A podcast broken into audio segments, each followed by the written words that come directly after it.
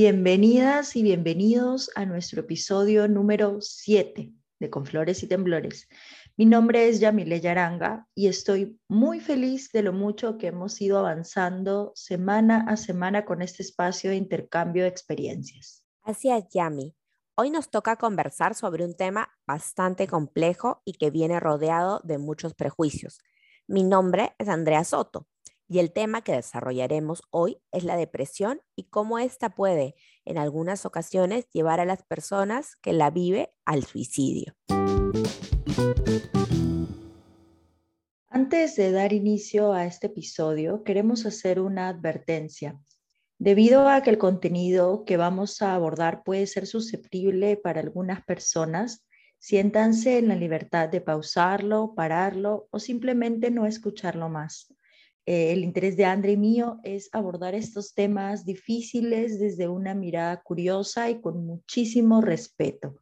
Queremos poner sobre la mesa algo que no suele ser muy tocado por tener una carga negativa, pero que vemos necesario aprender. Exacto. Y debo ser sincera, a mí me ha costado mucho poder desarrollar el capítulo de hoy.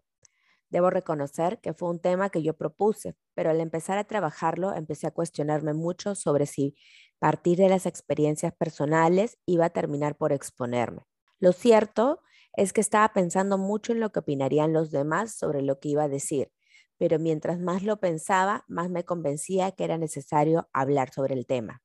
Y lo cierto es que no hay nada de malo en vivir un periodo de depresión o tener depresión, así como no hay nada de criticar ni juzgar en un pensamiento suicida o en un suicidio. La vida es muy dolorosa en ocasiones y puede que la mayoría de las personas en algún momento se haya preguntado qué sería del mundo sin ella o sin él. Existe la posibilidad de que en algún momento viviéramos una experiencia que haya dolido tanto, tanto, que pensáramos que no era posible seguir andando. Es que yo no sé si alguna vez alguien de los que nos escucha se ha sentido tan triste que ha perdido las ganas de hacer las cosas y llega a un punto en que no se sabe cómo salir de eso. Yo en un momento de mi vida me sentí así. Perdí la motivación de todo e incluso pensé que quizás las cosas irían mejor si yo no estaría aquí. Me tomó un tiempo darme cuenta de que estaba pasando un proceso de depresión. Venía muchos meses luchando contra un tema de salud y la cosa es que no se resolvía.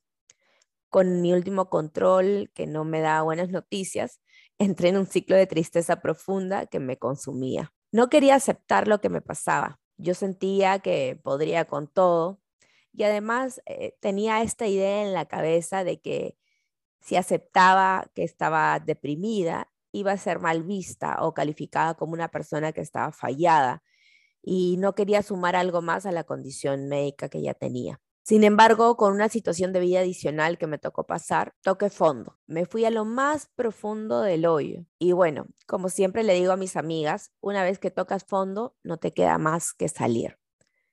Tuve yo la suerte de tener un ángel terrenal que me dijo las palabras adecuadas en el momento preciso. Y bueno, yo busqué ayuda y es así que estoy aquí, en una etapa totalmente diferente de mi vida, con el problema de salud que enfrentaba ya controlado y sin sentirme como estaba en ese momento. La depresión, André, afecta aproximadamente a 1.700.000 peruanos, pero la mayoría no la reconoce como un problema grave a pesar de los daños físicos que puede causar y que no atenderla a tiempo puede llevar a la persona que, que la vive al suicidio. Eso es fuerte, ¿no? Hablar de que alguien se ve impulsado a terminar con su vida es duro.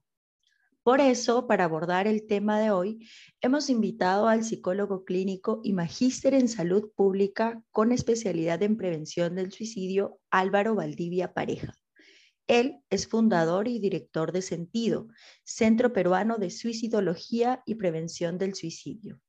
Además, es creador de la corriente psicoterapeuta trascendente relacional, específica para pacientes en riesgo suicida y duelo por suicidio.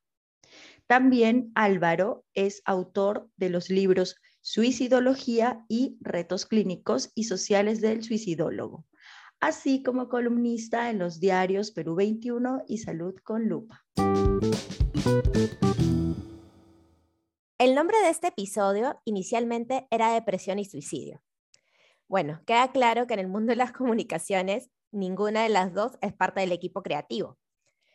Pero, sin embargo, luego decidimos ajustarlo a la presión bajo la herida, la presión en la herida, porque nos pareció una mejor forma de explicar cómo se siente un proceso de presión, que se siente como algo punzando constantemente en una herida y generando un dolor tan fuerte y constante que se hace uno contigo mismo y termina volviéndose parte de ti o de repente tú parte de él. Finalmente te consumes y te entregas a sentir porque no sabes cómo salir. Y dicho eso, queremos dar la bienvenida a Álvaro. En el bloque anterior, de hecho, ya lo presentamos, pero nos honra recibirlo por la amplia experiencia que tiene como suicidólogo y teórico en estos temas. Así que le agradecemos de corazón que pueda acompañarnos el día de hoy. Estamos seguras que este espacio va a ser sumamente valioso para muchas de las personas que nos escuchan. Y yo quisiera introducir este tema justamente del que hablábamos, de qué es la depresión ¿Cómo lo podemos catalogar, definir? Álvaro, no sé si nos puedes ayudar. Sí, por supuesto. Gracias por, la invitación, chicas. Andrea y Emilia, gracias por eh, permitirme estar hoy día con ustedes.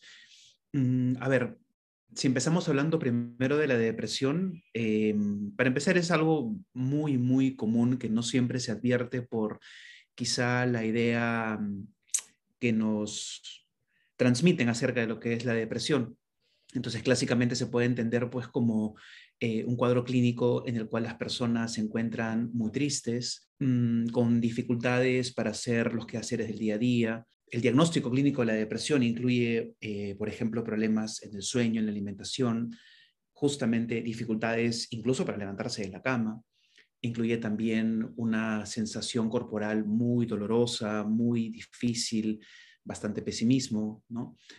Pero es, en realidad es mucho más que eso, porque cada persona, esa es como la, digamos, la, definición eh, de manual, si quieren, de diagnóstico, pero cada persona en realidad vive su depresión de manera distinta. Compartimos, quienes hemos vivido depresión en algún momento, sintomatología, como decimos los psicólogos, común, porque siempre hay ¿no? criterios comunes, pero la forma como cada uno experimenta su tristeza, su pesimismo, su irritabilidad, eh, su falta de energía, su desesperanza, es totalmente diferente y no, no, no se recomienda como eh, pensar que por el hecho de que es depresión, por ejemplo, el tratamiento tiene que ser estandarizado como para todo el mundo. Eso difiere un poco de la medicina, a veces en ciertos aspectos, ¿no? Y bueno, como parte de, de la vivencia de depresión que muchas personas pueden vivir, porque junto con la ansiedad ambas son eh, muy comunes, es también bastante, bastante común tener pensamientos suicidas. Esa es como, digamos, la, apreciación clínica y profesional que les puedo dar, pero sí, sí creo que sería bueno hacer énfasis en esto de, entender cada proceso depresivo según cada persona, ¿no? Eso es bien importante. Claro, y creo que ahí solo para, como para indagar un poquito más e, en este tema, ¿no? Esto de que estamos muy acostumbrados como a usar la palabra de manera más cotidiana, ¿no? Como simplificarla, digamos, ¿no? O sea, estoy depre, ¿no? Para decir que estoy triste, ¿no? O que estoy bajoneado, ¿no? O cosas más, digamos, estados de ánimo más cotidianos, no necesariamente con, un tema de, un patrón crónico, ¿no? Que tú, como tú dices, de repente hasta te causa dolor físico, ¿no? No solo es una, una sensación de desmotivación, sino que tu mismo cuerpo también se expresa de otras formas, ¿no? Esta idea o de esconder, ¿no? Lo que estoy sintiendo, no, no, todo estoy bien, no me siento mal, ¿no? Es algo que puedo manejar. Eh, creo que se ha vuelto algo muy común en, en este último tiempo. En este sentido, ¿cómo crees tú que podríamos identificar que estamos en un proceso depresivo o, o que solo nos encontramos como tristes por, por alguna situación que, que, nos ha sucedido, ¿no? Que es parte de, la vida también. Esa es una pregunta súper importante eh, voy a tratar así como de resumir un poquito porque me vienen un montón de ideas y hay algo más que les quiero decir de manera concreta, pero importante, ¿no? A ver, partiendo desde la, desde la pregunta inicial. Mm, ya, una forma sencilla de diferenciarlo es entender lo que es un diagnóstico clínico y lo que son las emociones. Tristeza, estado de ánimo, estar depre, sentirse mal eh, o cualquier otra idea del día a día usualmente hace referencia a las emociones que sentimos. la depresión como diagnóstico clínico no es solamente una expresión emocional, es una vivencia mucho más generalizada a nivel corporal, a nivel cognitivo, a nivel emocional. Eh, incluso hay criterios diagnósticos para eh, hacer referencia a la depresión. No todas las personas que están deprimidas tienen una tristeza profunda. Hay personas que no sienten tristeza, pero sienten irritabilidad o sienten desesperanza o sienten eh, falta de motivación. Y si tú les preguntas, ¿estás triste? Te pueden decir sí, pero no es lo que más me afecta. Lo que más me afecta es pensar que no tengo un sentido en mi vida, por ejemplo. ¿no? Entonces, un lado las emociones, otro lado la depresión. Ahora, para complementar de manera breve, esto que estabas mencionando acerca del uso del lenguaje, para mí es bien, este, bien significativo, por eso me quiero detener un ratitito. Eh, yo con los chicos de la universidad me detengo mucho en ese tema, porque mm, hay mucha estigmatización en el uso del lenguaje y la salud mental por falta de conocimiento. Entonces, no solamente decimos estoy depre, sino que a veces, por ejemplo, se hacen referencias inapropiadas con respecto a otros diagnósticos como la bipolaridad, por ejemplo y en el día a día uno puede decir, oye, tal persona es bipolar, cuando ni siquiera se dice es, se dice está, porque es un diagnóstico, ¿no? Donde la persona no se define en función a esto, es algo como externo, está con depresión, está con bipolaridad. Eh, no voy a entrar en el tema de la bipolaridad porque es otro, pero solamente quiero decir que también es usado muchas veces de manera inapropiada porque no conocemos lo que es la bipolaridad. La gente cree que es un cambio emocional, no es eso, ¿no? Y finalmente, lo último que quiero mencionar, que se relaciona con lo que dijiste al inicio de tu pregunta, Andrea, es que sí es cierto que muchas veces tratamos como de esconder las emociones o eh, de no mostrar lo que, nos, lo, que sentimos por muchas razones, pero hay una que nosotros en, terapia solemos ver eh, y en el mundo en general, ¿no? Eh, con muchísima frecuencia, que es algo llamado invalidación emocional, que es súper, súper común y lamentablemente es algo muy grave. Básicamente es el juzgar las emociones de los demás o censurarlas y se expresan el día a día, a veces nos invalidan emocionalmente personas que nos quieren un montón porque no tienen el, conocimiento de lo que es la, invalidación. Entonces podemos tener un papá que le dice a su hijo tienes que ser fuerte, no vale la pena llorar por eso. ¿no? Eh, las emociones son todas naturales. Creo que hemos crecido pensando que hay emociones, incluso en psicoterapia antes, eh, muchos autores hacían referencia a una lista de emociones positivas y negativas. Sabemos que eso no existe. Y hay emociones que a veces son bien censuradas. Por ejemplo, cuando nos dicen no sientas envidia, no sientas celos, no sientas cólera, cuando está bien sentir celos, está bien sentir cólera, está bien sentir envidia. Las emociones son naturales, ¿no? Lo que hacemos es diferenciar emociones de conductas. Entonces yo, por ejemplo, puedo decir, siento cólera. Eso está bien. Pero si yo le pego a alguien por cólera, eso es una conducta, eso sí está mal. Yo no tengo derecho a dañar a otra persona. O puedo decir, siento muchos celos. Está bien que tenga celos, pero no por eso voy a quitar el teléfono a mi pareja para revisarle sus mensajes de manera inapropiada, ¿no? Como que diferenciar emociones de conductas es bien importante. Pero eso es algo que hay que enseñarlo porque muchas veces las personas que pasan por depresión sienten muchas emociones además de la tristeza. Y si se les invalida, lo que van a sentir es no puedo mostrar mi tristeza, tengo que mostrar fortaleza, tengo que fingir como que estoy bien cuando en el fondo no lo estoy. Eh, y al final es peor, porque las emociones no se van a ir. Finalmente las emociones son sensaciones físicas del cuerpo. Cuando tú sientes celos, en alguna parte de tu cuerpo está. Cuando tienes eh, ansiedad, incluso en una parte de tu cuerpo está. En depresión también, ¿no? Entonces decir que no tengo que sentirme así es como negar la fisiología. Y eso es, en realidad no, no se puede, ¿no? Entonces quería detenerme en esto porque la invalidación en realidad es un problema muy grande, es muy complicado y es lo que hace que muchas personas que finalmente se suicidan eh, lo hacen de una forma y en algunas oportunidades eh, hay gente que dice, pero no me di cuenta, no me dio ninguna, ninguna señal de alarma. La señal de alarma que te estaba dando era que estaba fingiendo estar bien, porque la gente no finge la depresión ni la ansiedad, la gente finge estar bien por no ser juzgados. Y cuando en una familia te crían, yo tenía un paciente, por ejemplo, que me decía, cuando era niño, mi papá me decía, ¿para qué vamos a tener eh, pensamientos y emociones tristes cuando podemos tener pensamientos y emociones felices? Como obligándolos a estar siempre bien, siempre fuerte, siempre buena cara. Y eso deriva a muchas cosas, ¿no? hay, por ejemplo, hay un montón de términos que están muy mal usados, pero son súper comunes, como decir, tal persona es tóxica, tal persona es dramática, tal persona es intensa. Ahí estás diciendo, la persona muestra muchas emociones de manera muy fuerte y eso está bien. Entonces hay como que cambiar mucho eh, la educación, lo que decimos psicólogos, psicoeducación con respecto a esto, para que la gente entienda que las emociones no solamente están bien, sino hay que permitirlas sentir y justamente cuando tenemos a una persona que está sufriendo, que nos diga qué cosa es lo que siente, porque si venimos con el discurso de todo va a estar bien, que es súper invalidante, porque tú no sabes si va a estar bien, ¿no? Es peor. Y en muchas personas con depresión y en muchas personas que se suicidan, esto es algo que ocurre con mucha frecuencia.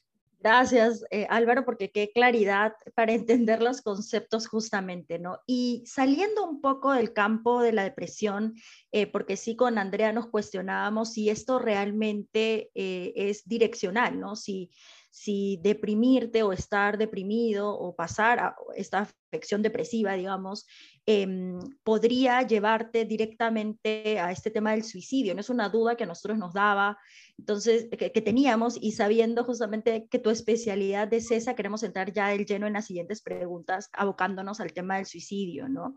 Em, yo, por ejemplo, en lo que estuve leyendo, ¿no? Decían que, por ejemplo, el suicidio ocurre cuando la persona ya no aguanta más el dolor, ¿no? Cuando es algo así tan, tan, digamos, ya no encuentra soluciones, entonces, digamos que eh, como forma de liberación, ¿no? Eh, ocurre el, suicidio. Entonces, queríamos saber cuál es el vínculo del suicidio con estas enfermedades, son la causa de estas enfermedades, eh, que nos puedas, por favor, ampliar un poquito y ya entrar de lleno a este tema. Con enfermedades te refieres a lo que hablábamos acerca de depresión, ansiedad, ya. Eh, yo no uso mucho la palabra enfermedad, porque es un poco más médica, se usa más como diagnóstico, ¿no? Pero bueno, eso es, perdón, como soy profe universitario siempre me pongo así bien teórico, pero solamente para darlo claro, para que se pueda entender. Em, ya, la respuesta es no, no, no hay una, no hay una causa-efecto. Eh, partiendo desde lo que es el suicidio, les voy a decir de repente dos ideas que, que son formas sencillas de entender algo que parece complicado, pero que no lo es, porque al final el suicidio, al igual que la vida y la muerte, son cosas muy comunes. Por algo es un problema de salud pública, por algo perdemos casi un millón de personas cada año, ¿no? Y 10 millones que lo intentan, entonces es algo muy común. El suicidio en realidad, más allá de, la definición, digamos, que es eh, acabar con la propia vida, que es lo que todos conocemos, para entenderlo desde una perspectiva un poco más validante y empática, es muy similar a lo que tú dijiste. Eh, a ver, las personas que, piensan en suicidio lo hacen porque sufren. Yo siempre digo, suicidio sinónimo de sufrimiento. Ambas empiezan con ese, entonces como que se pueden hasta juntar, ¿no? Las personas que sufren un montón por la razón que sea, que hay que validarla, porque ahí viene la invalidación justamente. Hay gente que te dice, no vale la pena sufrir por eso, pero tú estás sufriendo por eso, ¿no? Entonces, eso, por eso el, tema de la, validación es importante. Entonces, eh, de una perspectiva validante, una persona que sufre probablemente va a intentar hacer muchas cosas para calmarse va a intentar hablar con un amigo, va a intentar ir a terapia, va a intentar tomar pastillas eh, como medicación psiquiátrica para mejorar, va a intentar irse de viaje, va a intentar no pensar en lo que le pasa, va a intentar comer mucho, va a intentar dormir para evitar. Y de pronto se da cuenta que todo lo que le hacen no le funciona del todo y siente que sigue sufriendo. Muy probablemente en ese momento aparece en su cabeza la idea de suicidarse como una estrategia de afrontamiento ante el dolor. Entonces no es que la persona quiera morir, lo que quiere la persona es ya no sufrir. Entonces, si todo lo otro que estoy haciendo no me funciona, es totalmente natural y normal pensar, oye, otra estrategia que no sean las que ya nombré, podría ser ya no estar acá. Esa es una forma de entender el suicidio, que creo que es quizá la, más importante, ¿no? Y la otra forma de, de entender el suicidio es a través de lo que la persona misma nos dice. Porque para poder entender qué cosa es el suicidio, no es tan importante lo que yo les diga, sino lo que una persona que se quiera suicidar les pueda comentar. O sea, escuchar sus razones reales, ¿no? Porque si no estamos cayendo en el mismo error de generalizarlo todo cuando no lo es. Y creo que eso es muy común, ¿no? Y es un error grave. Ahora, acompañando a, a todo esto que les he comentado, es muy común que haya diagnósticos también.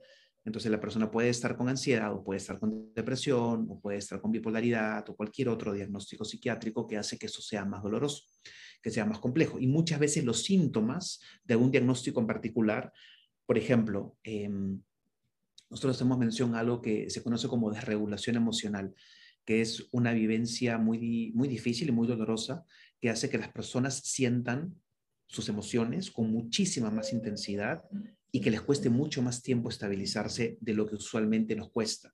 Entonces a mí me da cólera o me da tristeza y me dura muchas horas y no me puedo calmar. Allí el sufrimiento es mayor, ¿no? Y eso acompaña muchos diagnósticos también.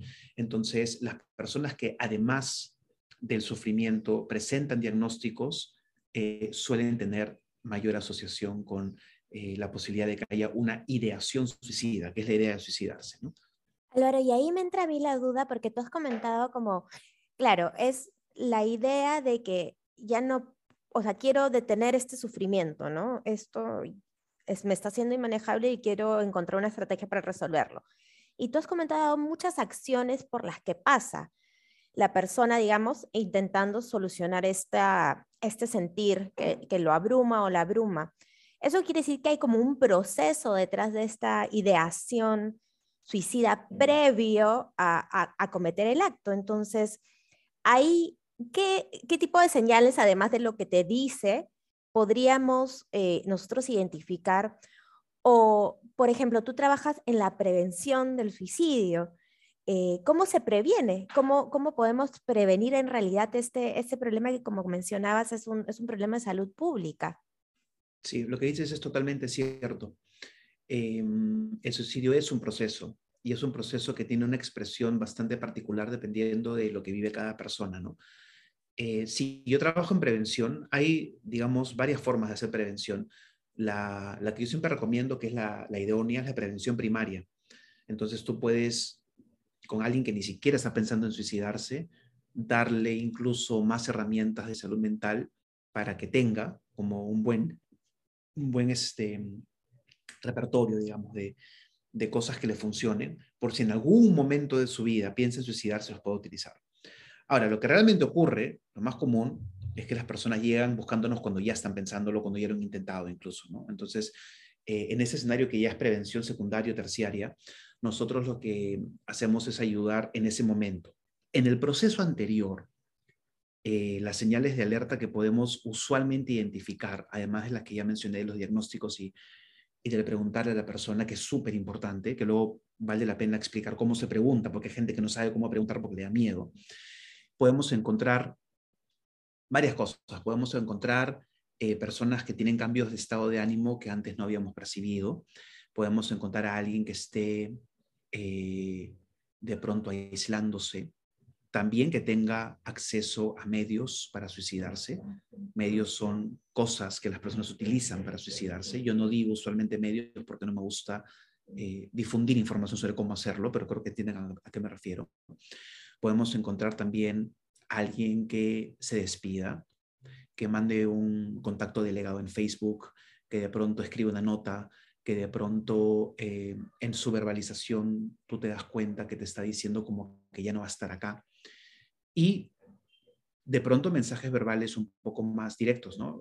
este concepto de ideación suicida, eh, siempre yo lo explico en dos formas, ¿no? Está esta ideación concreta, que es cuando alguien te dice, me quiero suicidar, cuando alguien te dice, ya no quiero estar acá, o incluso en un plan estructurado de cómo hacerlo. Y está la ideación ambigua, que también es muy peligrosa, igual de peligrosa en realidad, ¿no? Porque de pronto la persona tiene una idea muy concreta, pero como no quiere ser invalidada, te lo dice de forma ambigua. Entonces yo pienso, me quiero suicidar, pero lo que yo te digo es, quisiera estar en las nubes. No te digo tan directamente lo que pasa, pero eso es lo que se está pensando. Porque tenemos vergüenza, porque queremos que nos van a juzgar, que nos van a hacer algo ¿no? inapropiado, qué sé yo, ¿no? Entonces, en este contexto, cuando identificamos esas señales de alerta, cuando estamos con alguien eh, de quien pensamos que podría estar pensando en suicidarse, lo que hay que hacer es preguntarles, ¿no? Em, y ahí, aquí hay, me quiero detener un ratito en esto que se llaman mitos, ¿no? Porque hay muchos mitos sobre el suicidio. Por ejemplo, personas que piensan que preguntarle a alguien lo va a promover, como que le a colocar la idea en su cabeza, ¿no? Y eso es totalmente falso, porque al final em, la persona que se quiere suicidar ya lo está pensando y lo que quiere es que lo ayuden. Eh, otro mito muy común es, eh, solamente quería llamar la atención, no le hagas caso hasta que se le pase. Cuando yo escucho eso, yo siempre digo, qué bien que llame la atención porque si llama la atención me está comunicando lo que sufre. Una persona que está emocionalmente estable no busca llamar la atención con un intento de suicidio. Y desde otra mirada, yo trabajo muchísimo, que en realidad es el área de trabajo que más hago en la suicidología, eh, con personas en duelo por suicidio, con sobrevivientes a pérdida por suicidio, que es la experiencia que he tenido yo. Y por eso me dedico a hacer el trabajo que hago. Y en los grupos que dirijo hace varios años ya de personas en duelo por suicidio, de papás que han perdido hijos, a parejas, hermanos, en fin, muchas veces nos dicen cómo hubiera querido saber que mi hijo se iba a suicidar, cómo hubiera querido que llamara la atención para ayudarlo y no tener que encontrarlo cuando ya había pasado lo que pasó. Entonces, siempre que yo escucho este mito de llamar la atención, yo siempre pienso, qué bien que llame la atención porque ya podemos hacer algo, ¿no? O pensar, eh, la persona que se quiere suicidar lo hace calladita y no lo dice. O sea, hay un montón de ideas que están preconcebidas, ¿no? Em, si nos quitamos estos mitos de la cabeza y entendemos que el suicidio es sinónimo de sufrimiento, digamos, lo que hacemos es preguntar. Y una forma de preguntar, que es la, la, digamos, la más apropiada, es preguntar de frente y decir, ¿has pensado en suicidarte? de repente esto es muy difícil para alguien, hay otra forma de preguntar que es igual de directa, pero es periférica en la verbalización, si quieren. Entonces tú le puedes decir a, por ejemplo, si yo me quisiera suicidar, ¿no? Usted, cualquiera de las dos, de repente pues, puede venir a mi ley y me puede decir, oye Álvaro, otras personas que se sienten tan mal como tú pueden pensar en suicidarse. ¿Lo estás pensando tú ahora? Ese ahora es importante como para contextualizar el momento presente, ¿no? Y, y es un poquito menos difícil. Cuando escuchamos la respuesta de la persona, si es un no, nos calmamos, eh, pero igual atendemos su sufrimiento, porque no porque no se quiera suicidar significa que no sufra. Y si nos dice que sí, pues validamos, acompañamos y nunca juzguemos, ¿no? Y obviamente iremos tratamiento profesional eh, y fijémonos cómo nos sentimos nosotros también, porque sostener a alguien que se quiere suicidar puede ser duro para quien escucha, ¿no? Entonces todo eso tiene que estar como que contextualizado también. Álvaro, y y pensando en el suicidio y, su relación con otras variables, ¿no? Por ejemplo, eh, hace no mucho tiempo hemos visto este caso del pequeño Drake, ¿no? En Estados Unidos, de 12 años, que se suicida a causa del acoso que recibía, ¿no? Y eso me lleva o nos lleva a cuestionarnos, ¿no? Eh, justamente en estas otras variables y, si son em, también, eh, o qué rol cumplen, ¿no? El rol de la edad, Estábamos por ahí también revisando que entre jóvenes de 15 a 29 años el suicidio es la causa, la cuarta causa de muerte a nivel mundial, ¿no? Entonces, ¿cuál es el grupo etario, digamos, si es que existe, ¿no? Eh, más vulnerable frente a esta situación, al suicidio. Y otra duda que también me ronda en la cabeza es si es diferenciado, hay alguna, alguna noción, digamos, de, de, si es más en hombres, en mujeres, porque creo que íbamos a encontrar algunos rasgos interesantes también. Sí, em, hay bastante información basada en evidencia en la perspectiva epidemiológica que tiene, mm, digamos, información bien concreta de lo que preguntas, ¿no? Te lo voy a contestar ahorita y luego voy a decir otra cosita, si me lo permiten. Em, bueno, de manera súper concreta, lo que se observa a nivel epidemiológico es que eh, más mujeres intentan suicidarse, pero más hombres fallecen. Usualmente los métodos de los hombres son un poco más agresivos. Eh, también hay bastante literatura y bastante investigación en la cual se respalda, eh, digamos, la idea de que son más adolescentes en riesgo por las particularidades de la adolescencia, por toda la explosión pues, que hay en la adolescencia como parte del crecimiento, ¿no? por las vivencias que tienen. El acoso, el bullying, la violencia, el abuso sexual también suelen ser eh, detonantes muy fuertes. Y eso me lleva a lo otro que quería decir de forma muy chiquitita, que es que cuando uno entra en el mundo de la suicidología, lo que también tiene que conocer mucho es el concepto de trauma. Porque muchas veces, eh, yo les diría, no quiero generalizar un 100%, pero casi, casi un 100% de personas a quienes yo recibo, tanto de personas que se quieren a suicidar como de sobrevivientes a pérdida, de gente en duelo, eh, viven con trauma. Y hay muy poca información formación de lo que es el trauma. La gente no entiende lo que es trauma porque hay ideas muy preconcebidas, incluso para los propios terapeutas. Entender trauma desde una perspectiva informada en trauma, basada en evidencia, es bien complejo, ¿no?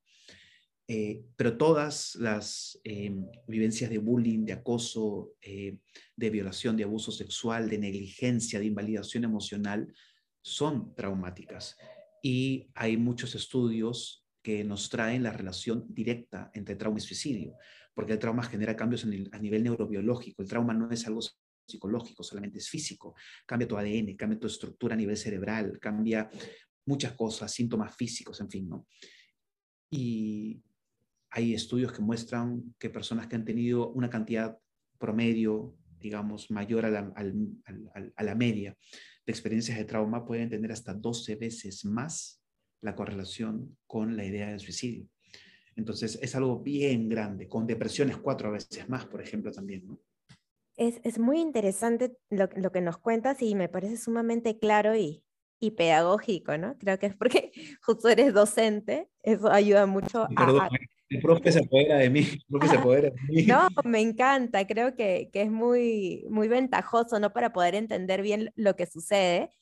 Y, y creo que tocaste un punto interesante que, que, que, ya como para acercarnos al cierre del capítulo no quisiera dejar pasar, que es eh, qué pasa con las personas que pierden a un ser amado o a un ser querido por, por un suicidio. Tú dices que acompañas a personas en duelo, ¿no? Y yo leía en uno de tus artículos que mencionas que el impacto que ellas reciben es mucho más fuerte y traumático de lo que imaginamos, ¿no? Y que además eh, hay como todo un problema en, en, hablar al respecto, porque hay todo un estigma respecto alrededor, o sea, alrededor del suicidio, entonces termina por aislarlas en vez de, generar un acompañamiento, digamos, empático, apropiado, que, que es lo que necesitan, ¿no?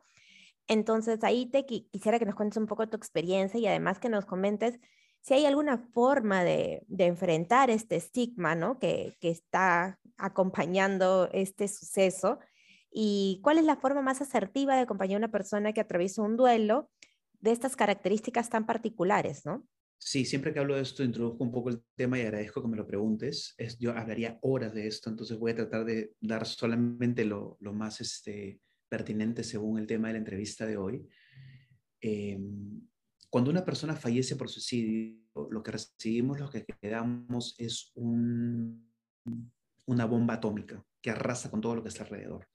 Es una experiencia altísimamente traumática, muy poco conocida y extremadamente dolorosa.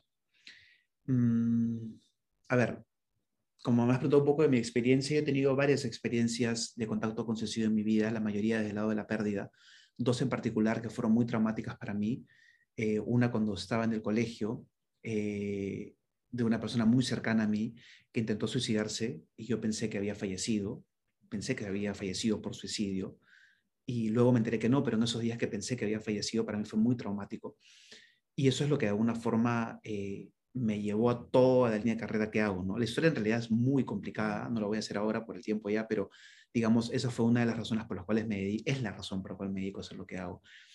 Y luego cuando estaba en la universidad hace unos años en un curso de tesis, dictando como profesor ya, una alumna mía eh, con quien estuve en, en, esa, en esa noche me llamó el día siguiente, a las cuatro y media, cinco de la mañana, para decirme que su hermano se había suicidado el cuerpo estaba en la casa, me llamó para preguntarme qué es lo que tenían que hacer. A mí eso me retraumatizó.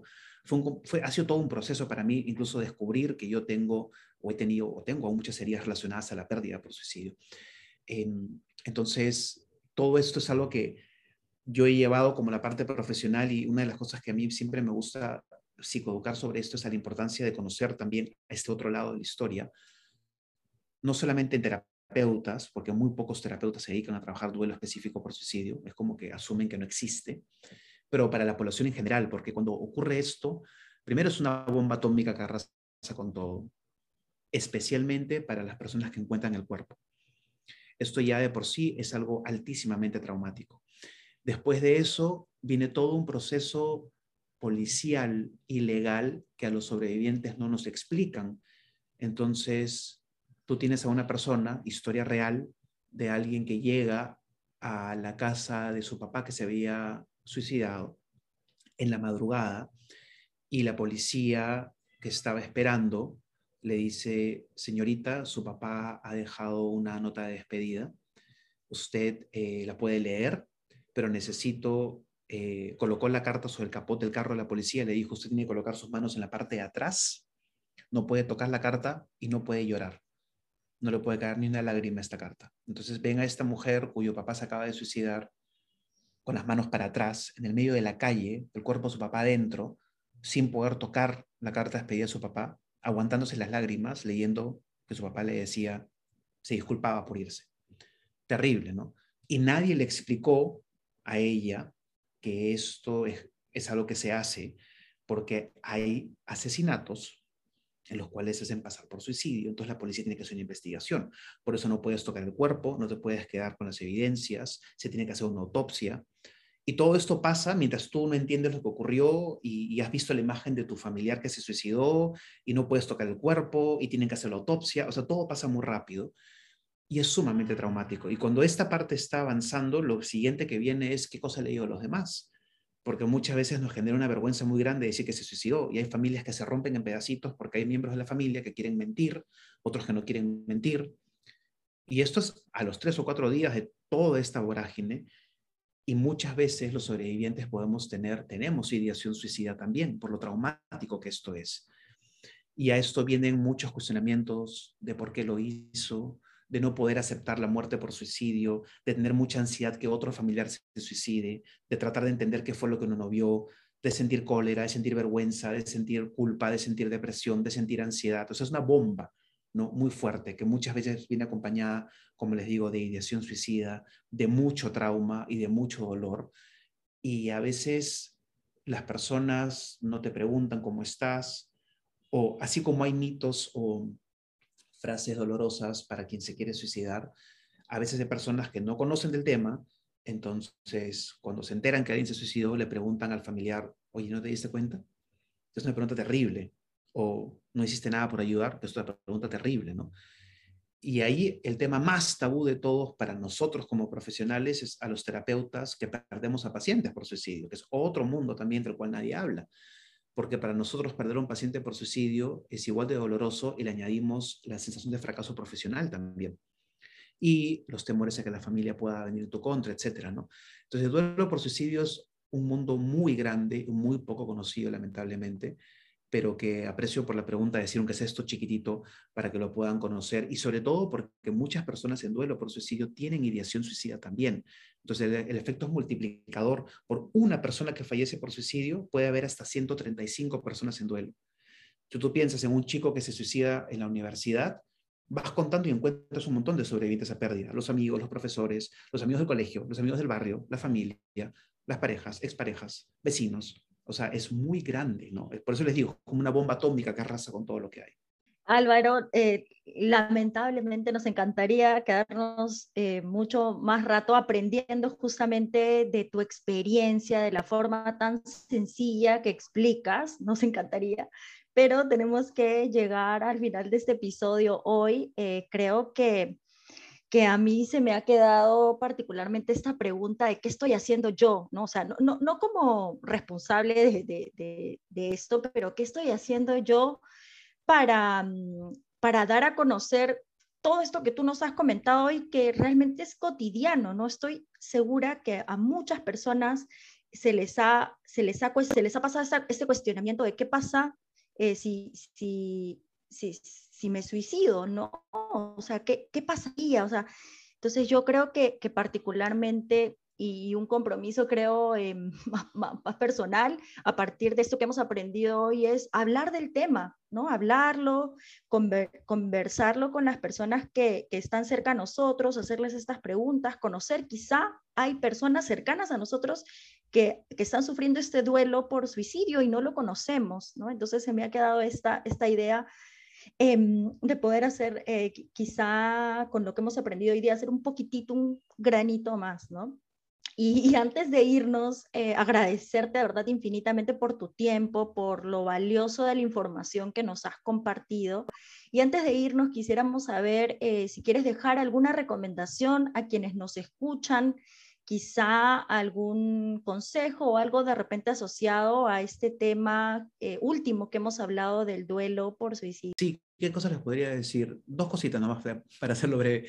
Lo primero, que el solo hecho de hablar ya es un montón. O sea, ya es como, wow, increíble, ¿no? O sea, gracias a ustedes por la invitación. Y, y para las personas que sufren, por la razón que sea, sea porque piensan en suicidio o han perdido a alguien, eh, además de, de tener el derecho a sentir y que no les juzguen eso, y si lo juzgan, esa persona es la que está mal y no tú, eh, y de poder apoyarse en personas que los quieran, también es importante la ayuda profesional porque uno cuando habla acerca de suicidio también parte de la responsabilidad incluso ética es divulgar también información acerca de lugares de ayuda porque evidentemente las personas que escuchan esto también lo pueden sentir, ¿no? Eh, ahora, el autocuidado es bien importante en, en la suicidología porque puede ser muy retraumatizante para algunas personas, ¿no? Entonces hay que hablarlo, pero también hay que dejar un tiempo de que el cerebro digiera la información. Eso es algo bien importante. Y como les digo, buscar ayuda eh, profesional, porque realmente hay cosas que uno necesita tener un apoyo profesional. Gracias Álvaro, una vez más, agradecerte por, por estar con nosotros este día y por darnos un pedazo de tu, un poco de tu valioso tiempo. Y bueno, a los que nos están escuchando, contarles que no nos dejen de ir porque en el siguiente bloque viene el kit de flores. El kit de flores del día de hoy nos presenta tres recomendaciones para poder conocer un poco más sobre este tema. La primera de ellas es que puedan leer El demonio de la depresión. Este libro es autobiográfico en el que Andrew Salomon investiga los trastornos depresivos. La segunda recomendación es el libro El hijo que perdí, de la escritora Ana Izquierdo, donde cuenta lo que sucedió luego de que su hijo de 27 años, Renzo, acabara con su vida. Y finalmente, nuestra última recomendación es que no duden en buscar ayuda. Es importante hablar de este tema y reconocer cuando nos sobrepasa y necesitamos una mano adicional para salir del momento que estamos atravesando. Ha sido un capítulo que me ha movido mucho personalmente y que esperamos ponga un granito de arena en ir rompiendo con esos estigmas que nos impiden hablar de estos temas.